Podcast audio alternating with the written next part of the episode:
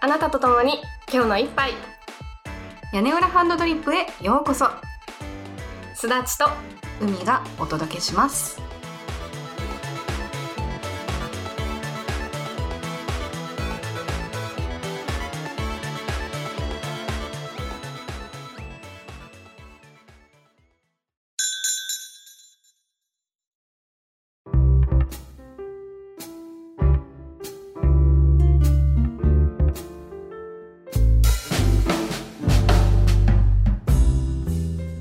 今日のテーマは言葉と世界の解像度はいそおう あれだねいや、うんあのこの話をううん話というかテーマを初めて聞いた時に、うんその言葉がより豊かであれば世界、見てる世界の解像度がもっとこう、うん数値が高くなるみたいうんなうん話かなって、あそうまさにおおそう私が喋りたいと思って、うんテーマだけ言葉と世界の解像度で喋ろうだけ海に伝 えて今に至るそうそうい やでもねあれなんですよすだっちゃんが一生懸命テーマ考えてくれてその頃海は何してたかって寝てたんですよ そうなのよなんか2時から収録で、うんうん1時半ぐらいになっても反応がない から大丈夫かほんなとごめんとは思ってた。 そうその頃、なんかねその少し前に起きて「やばいやばい」って言って、うんうんあのぐっさんのご飯をバーってやって、うんうん、あ大事だねそれぐっさんが暴動を起こしてしまうからでもねその数時間前に多うん分暴動は起こしてて、あそうなんだなんとなく聞こえてたんだけど「ごめうんん眠い」って思って起きられなかっ寝たのてでたねそうちょっと梅雨時はね気圧の変化が激しいからというあその言い訳をありがとうございます海は起きませ んそうそのね言葉と世界の解像度うんをあのちょっと話してみたいんだけど私ねあの人生で言葉を身につけたことによって解像度がものすごく上がったっていう経験が何回かあるんだけど、お一番覚えてる一番最初にそれを感じた記憶の一番古いうんあのエピソードとしては小学校1年生の時にあのトレモスのパン屋っていう児童書をね読んだのよ。うーんであ1年生だったかな2年生だったかなちょっとそこが曖昧なんだけど多分低学年ぐらいの時にね読んだんだけどももともと私パンが大っ嫌いなのねえそうなのそそうパンすごい嫌いで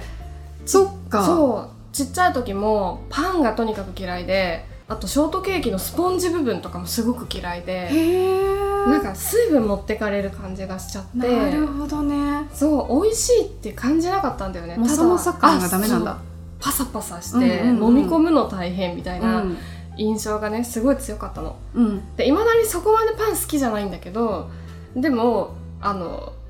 子供の頃はほんと顕著に大嫌いだったのよへえで学校のさ給食で出てくるパンとかさコッペパンもうまずくてまず くて私の中ではね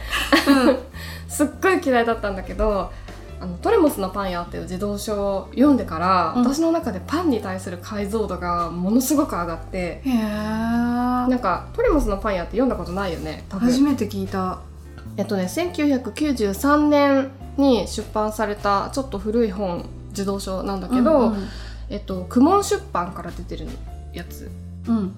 で、えっと、一応あらすじを紹介すると、えーポルトのパン屋では動物パンや果物パンそれにじゃがいもパンのようなアイデアパンも売っていますしかしポルトが一番誇りを持っていたのは何も飾り気のない食パンが誰よりも上手に焼けるということでした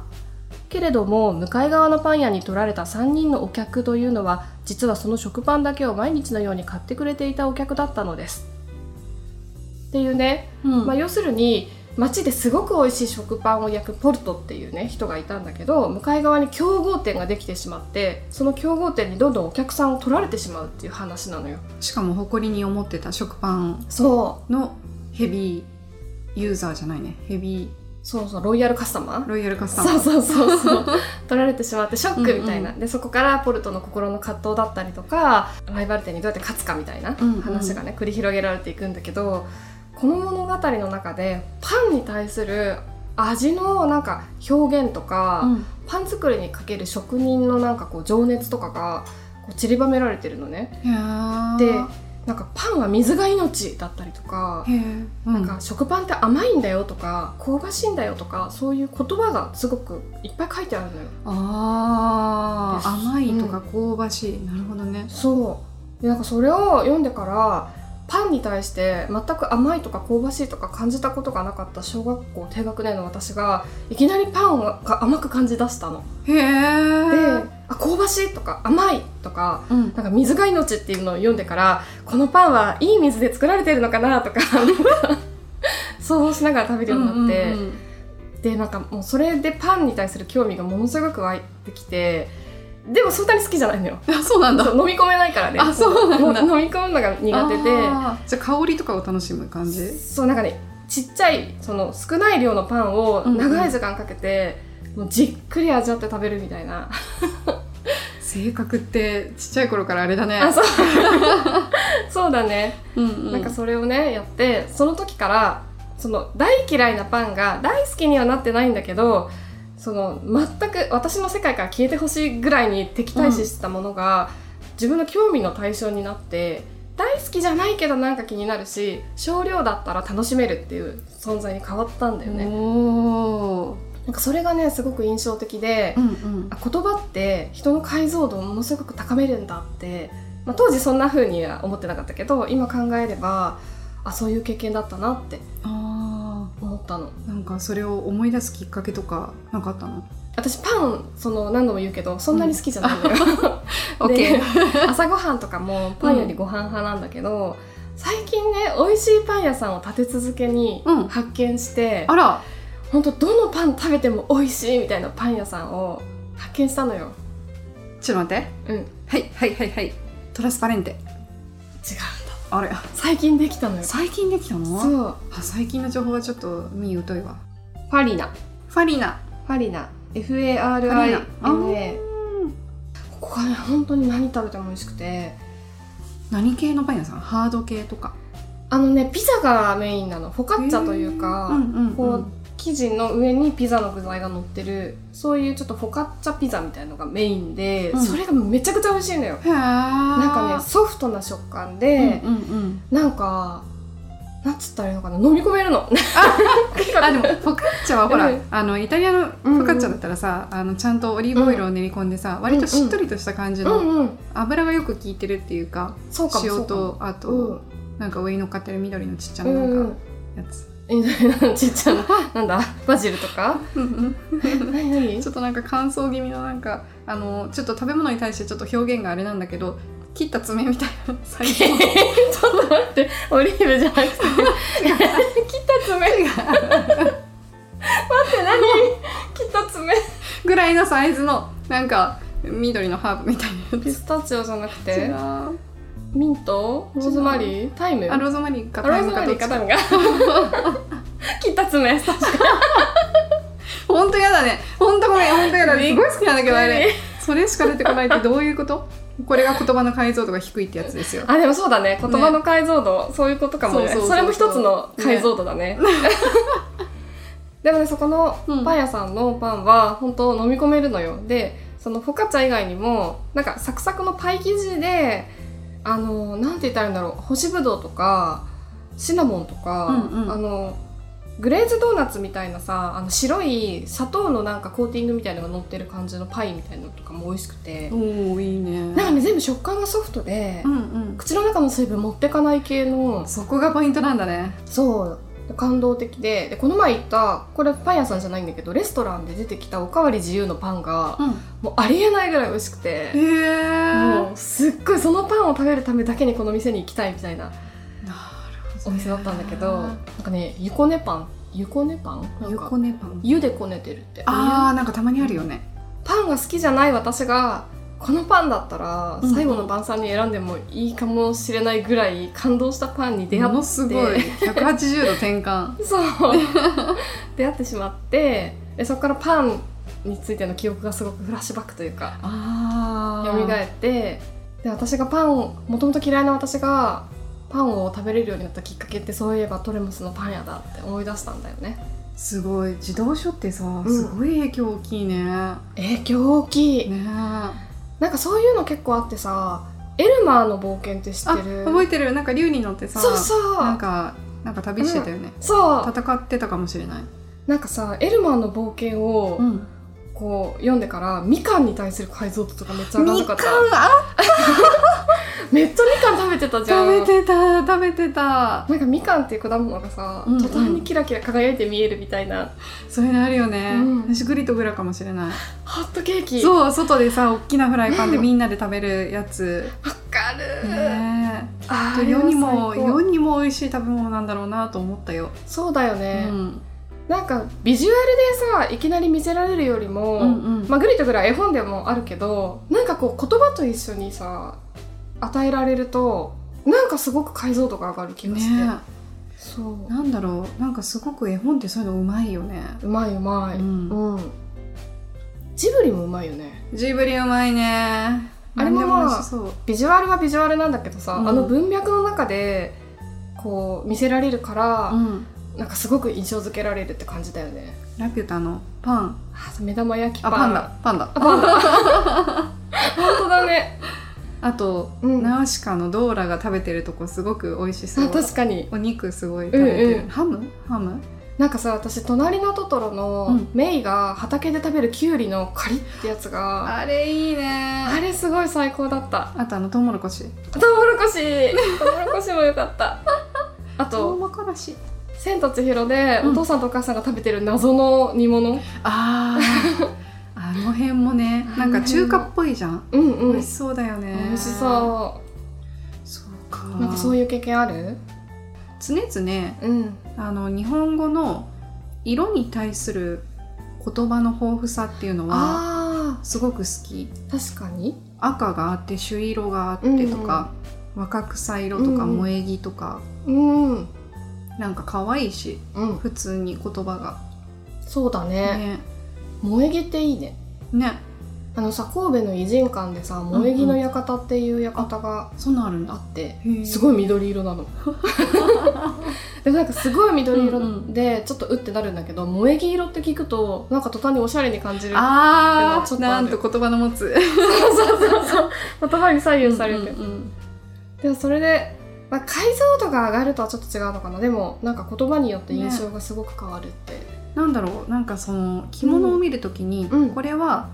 色鉛筆の中にある、うんあの色だけじゃなくてこういう色も使ってるんだなっていうのが、なんとなくこうね分かるのはいいなって思う、そうだねね群青色とかねそうそうそう藍色紫 色 わかんないそれぐらいしかわかんないアサギアサギ色とか山吹色あ山吹色ね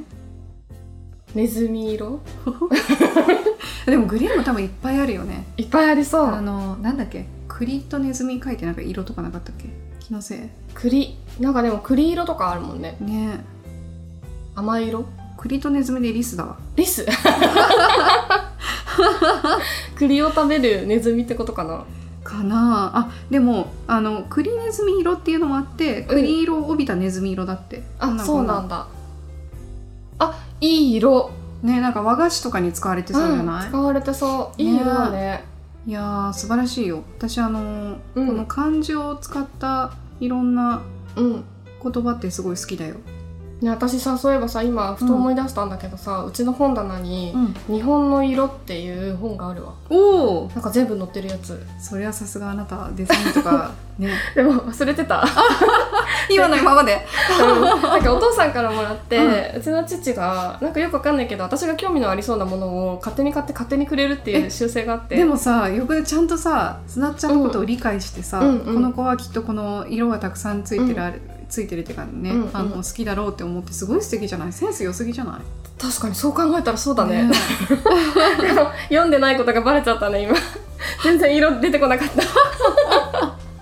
やでもほら思い出したからそうだね思い出したからそうこれから読むよ奥奥深くねあの心の中にちゃんとあるそうだねそうだね大丈夫お父さん安心してくださいね今さ色でふと思い出したんだけどさ、うんうん若草物語ってあるじゃんうんあれってアメリカの小説そうだねもともと現代はなんて言うんだろうねなんて言うんだろうね、うんなんなんとかハウスなんとかハウスかなごめんねちょっと嘘ついてる、なんとかシスターズみたいなねうんリトルウーマンだってリトルウーマンリトルウメウウイィウィだメねンリトルウィメンウィメンあーちっちゃい少女たちみたいなだねだねえこれ断然若草物語の方がよくないねこれだって、うんそうだよね幼い少女たちうんってちょっとなんか危ない感じもするよ、そうだねこれもさ色から取ったのかな若草色ああ草原にいて草原もきっとあっただろうし、うんこの本がさ緑、うん本当だ本の色から取ったのかないやでもきっとさその青春とかさ、うんそういうのを考えてあの似合うじゃんうん幼い少女たちに若草って確かに、ねなんて素晴らしい放題なんだろえねう若草物語、え、うん、最高だねこれこういうさうんうん海外のものとかが日本に入ってくるときにさ、うんこう一生懸命放題を考えるじゃないうんすごい努力の跡が見えるよね。そうだねねえなんか前私それについて一回考えたことがあってあさ本当。放題が本当に残念 な映画と最高な映画ってあるよねあるあるあるある。どうしてこれにしたんだっけみたいな。ねえねえ、ねえ残念な放題。あでも残念な放題の筆頭あ、は、ゼログラビティって言うよねあそうなんだ。うんなんかゼログラビティって、うんあの映画が言おうとしているうん。主題と真逆のタイトルになってるえそうなんだからそうそうその映画見たことないけどなんかすごい SF チックなあそうそうブラッド・ピッ印象トを受けとるけど。誰だっけあの人ブラッド・ピットと誰かが出てるうーん。現代がグラビティなんだよねあそうなんだ。そうそうそうななぜゼロ。なんかねちょっとうん。ネタバレになっちゃうんだけど、うんうんまあでもこれネタバレしてもあんまり影響ないと思うから言っちゃうけど、うん。うんあの宇宙宇宙飛行士の人たちが宇宙で作業してる時に、うんなんか衛星が爆発したかなんかによって発生した大量の宇宙ゴミが宇宙飛行士の人たちの宇宙船を直撃しちゃうわ怖っいて事故に遭って、うんうん。重力のない世界でなんかすごい大惨事になっちゃってそれでなんとか地球に帰還するみたいな物語なのね。で最後帰ってきてこう不時着するんだけどその時に地球の重力を体全体で感じたその重力がなんかもうなんだろう生きる生命の。そうそうそうそんんんうんっていう感じの映画なのよだだからどっちかっていうととこの重力がいかに恋しいかとなるかほどマザーアースに帰ってきたっていう、そうそうそ母なる大地う、うん、だから現代はグラビティ、うんうんその重力ってことを言いたいのに放題はゼログラビテそのィ宇宙空間の作業中のそのそれはちょっと残ゼログ念ラビティみたいなことなんかあ言っちの重力が恋しいで思い出したんだけど、うんまああのミクバンセオリーでさうんうんハワードがさう、んうんあの宇宙に行くじゃない、うんうんその時にあの何かが物を落ちるところを見せてってバンドデッドにすごい言ってて,、はたあグラビティみたいな言ってた言ってた でもさちょっと言葉とはずれるけどさ、うんうんそれも体験によってさうん解像度がめちゃめちゃ上がったってことだよね確かにだってこれまでさうん重力のない世界を経験したことがないから、うんそれを経験することで見えてくるものってたくさんあるよね。あるだろうね、ね私たちは経験してないからさそこまで、頭ではなんとなく理解できるけどこう身に染みて理解はできないよね、えわかるそれあうるん、まあ一つ言えるとするならば、うんうんあのものすごい乾燥した地域にうん一時期住んでたから、うん日本に帰ってきた時うに、ん湿気って素晴らしいなってそうだ思ねったことはある、確かに近いよね近くない湿気に対して日本にいるとうんネガティブな気持ちしか湧き上がってこないじゃん、んもうみたいな髪うねるみたいないやいやそのねいいんですよ、うんもう髪がパッサパサになるか らさ細くてどんどん弱っていくからさ水も、うんうんあの香水だったりする地域に住んでたりすると、軟水って素晴らしくないっていう、そうだね、うん、経験によって解像度が上がった瞬間って感じだよね、ごめんちょっと話を戻すんだけど、うん放題うんうん「恋の空騒ぎ」っていううんうん映画聞いたことある聞いたことあるあれがさもともと英語で「Ten Things I Hate About You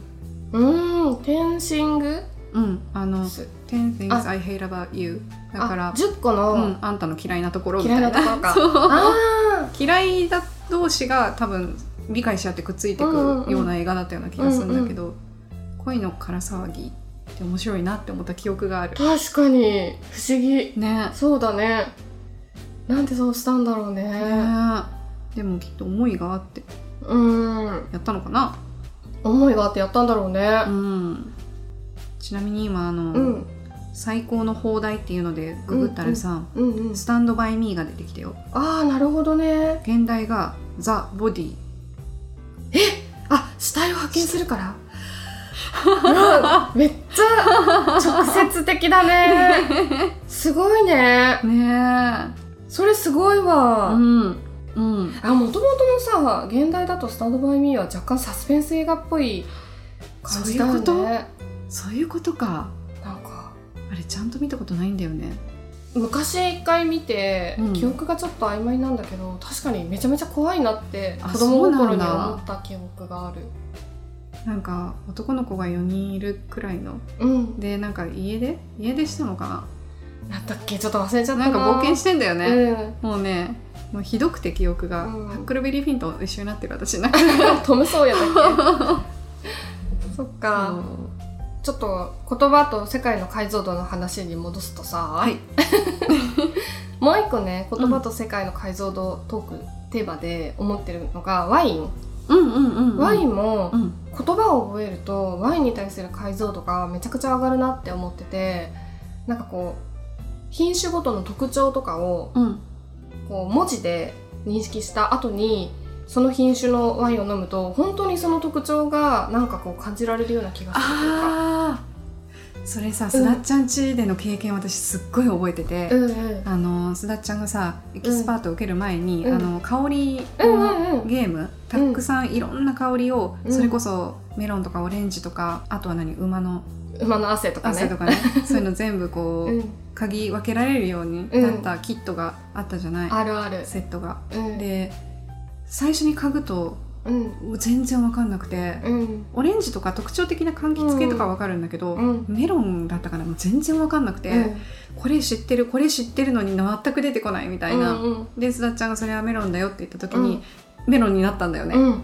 あれ面白かった、面白いようね、んそう香りってさ化学物質がうんいろんなものからたくさん揮発してて、うんうんその化学物質の組み合わせによって香りができてるじゃないその例えばメロンだったらメロンから揮発してる物質と同じ物質が揮発してるワインからはメロンの香りがするとかそういう感じなんだよねあだ一回その香りのら、うんうん、組み合わせのパターンを脳が認識するとそのワインから立ち上ってる揮発してる化学物質を脳の中で勝手に組み替えてあメロンっぽい匂いがするとかこう認識できるようになるっていう。すごーい、昨日のツイート覚えてるよ昨日かな、うんズーミンかうんな、、あズーミンにうん、マスカットベリー A は、うん、えー、とザラメそ和う食に合うって書いてあって、ほうほうザラメと 思って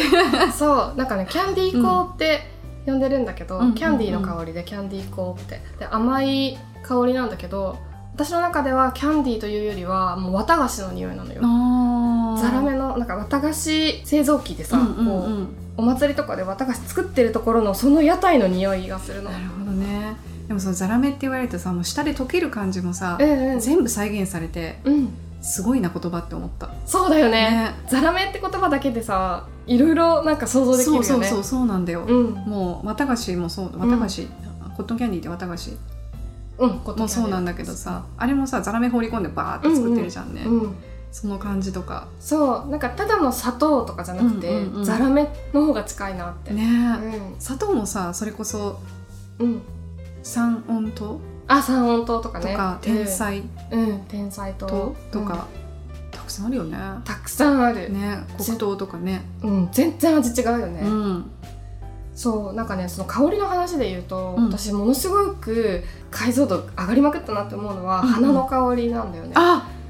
花花なんかフランス人って、うんちょっと今のフランス人がどのくらいそうなのかわかんないんだけど日本人よりも花との距離が近いみたいなんだよねへえでワインのその香りを表す言葉も、うん花の種類がたくさんあるのよでススミレの花の香りとかね菩提樹の香りとかわかんない全然わかんないしじ嗅いだことすらないじゃんないないないでもそれ一回覚えるとさワインから不思議とスミレの香りがするとか分かるようになるんだよねへーあアカシアだとかアカシアなんて蜂蜜ぐらいしかわかんないや、あそうでもほんと蜂蜜うの、ん、香りわかるあのねそそ蜂蜜ちょっと強いから、うんそんなに分かんないんだけどなんとなく言われると、すっごまあ、ちょっとプラセボかもしれないけどね いでも蜂蜜は全部蜂蜜だわ濃いか薄いかの違いだわねでもなんとなくわかる感じがうん気のせいかもしれないよ気のせいかもしれないけどえでも豊かににならない気のせいだとしてもあさそうなんだよ、ねそうなんだよそうなのまあだから一歩間違えると適当なこと言われて適当に騙されちゃう っていうリスクもあるからあれなんだけどでも本当なんかその香りを、うんうんワインとか、まあ、香りもそうだしもう酸味甘み苦味とかタンニンとか、うんいろんなことを勉強してからワイン飲むと勉強する前と全然味わいが違うんだよねなんかね脳がね認知できるうんはポテンシャルがすごい広がった感じがするのあはなんかさもう一個最近ねあうん解像度が上がったのかなってちょっと感じたことがあってさ、あの最近よく SNS とか、まあ、ニュースとかもそうだけどジェンダーレス社会とかそはのいポはいはリいティカルコレクトネスとか、そういうのものすごく日常的に目にしたり耳にしたりすることないあるあるこだからの間水着見たあそうそう水 着ジェンダーレス水着ね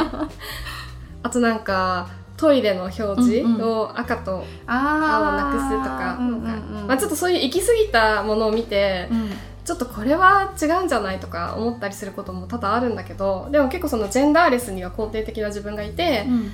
なんだろうジェンダーレスって理想的だよねとか、うんうんまあ、例えばトランスジェンダーの方とかあのシスジェンダーの方とかが生きやすい世の中になった方がそりゃいいよねとかうんうん思いながら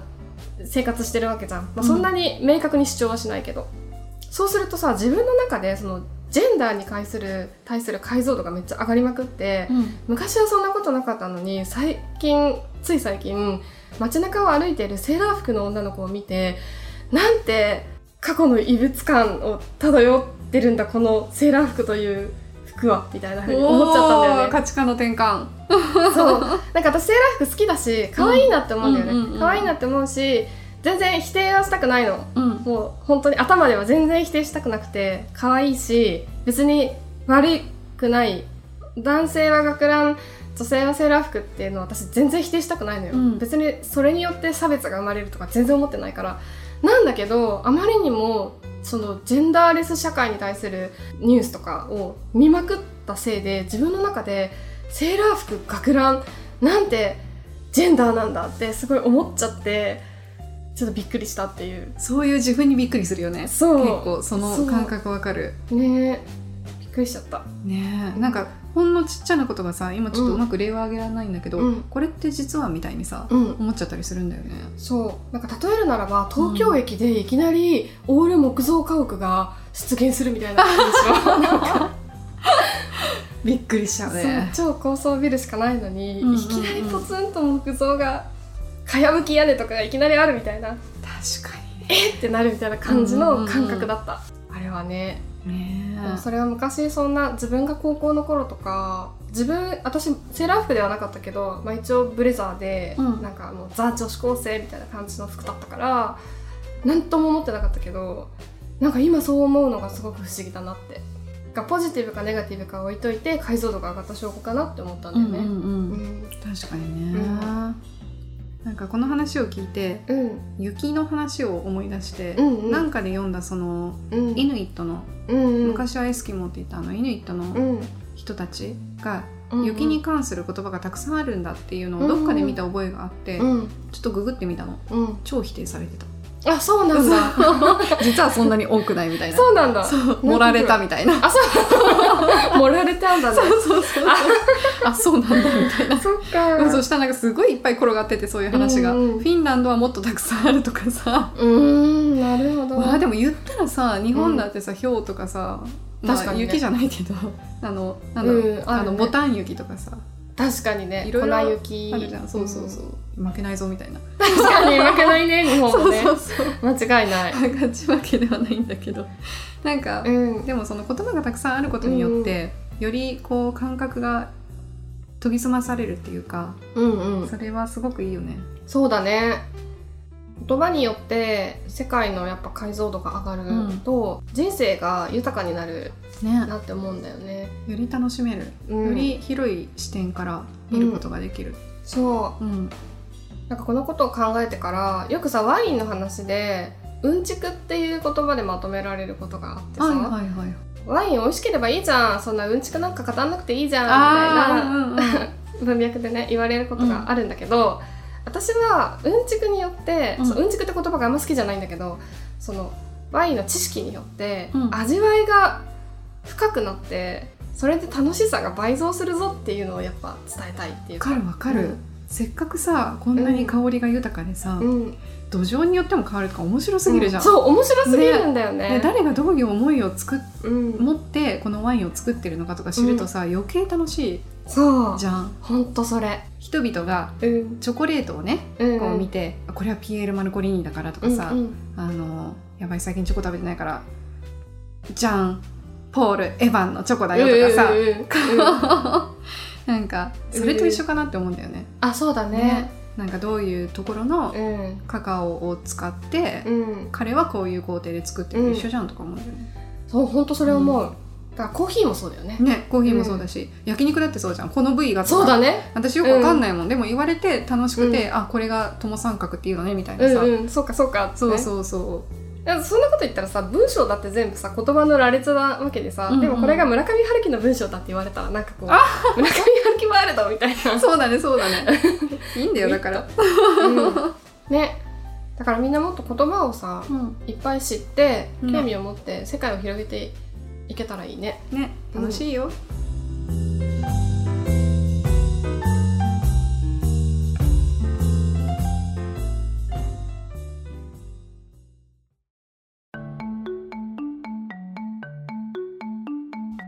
コーヒーにまつわる今日の名言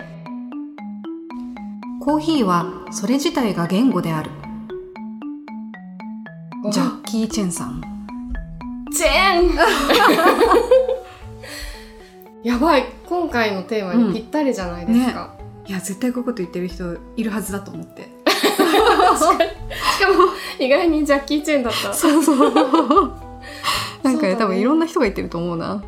でもこれって逆説的でさ、うんコーヒーは多くを語ってるんだけどうんコーヒーについて増資が深くないとその語られてる言葉を理解できないのかもってそうですね酸味とか苦味とか甘みとかいろいろちょっとこう注意を払ってみるとコーヒーの世界もより広がるかもよねコーヒーで会話できるからねコーヒーで会話しよっか今度 どうやってそうだよ前やったじゃんなんかあのうんマウンテン違うマウンテン違うなんかほらなんかさあれあれあれあの我々の口癖うんやったプルメリアじゃなくてなんだっけそれはおエ花のチ名オ前ピアあそれ 全然使ってない本当だねね一豆2番目エすごいいつぶりだろこれ言うのチオピアエチオピアコロンビアもうみんなに見てほしいこの手 手の動き やば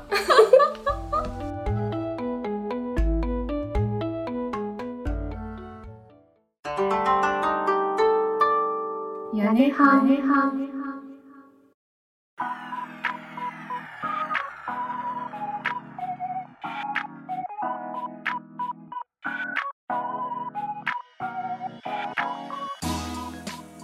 今日の一杯いかがでしたか屋根班ではマメーズの皆様からのお便りを募集していますフォームでもメールアドレスでもメールの方はやねはん .coala.gmail.com yanehan.koala.gmail.com です。ツイッターのアカウントはアットマーク屋根班アンダーバーコアラアットマーク YANEHAN アンダーバー KOALA ですつぶやくときにはハッシュタグ屋根班カタカナで屋根班をつけていただけたら反応しに行きますほなまた See you around! キーパターン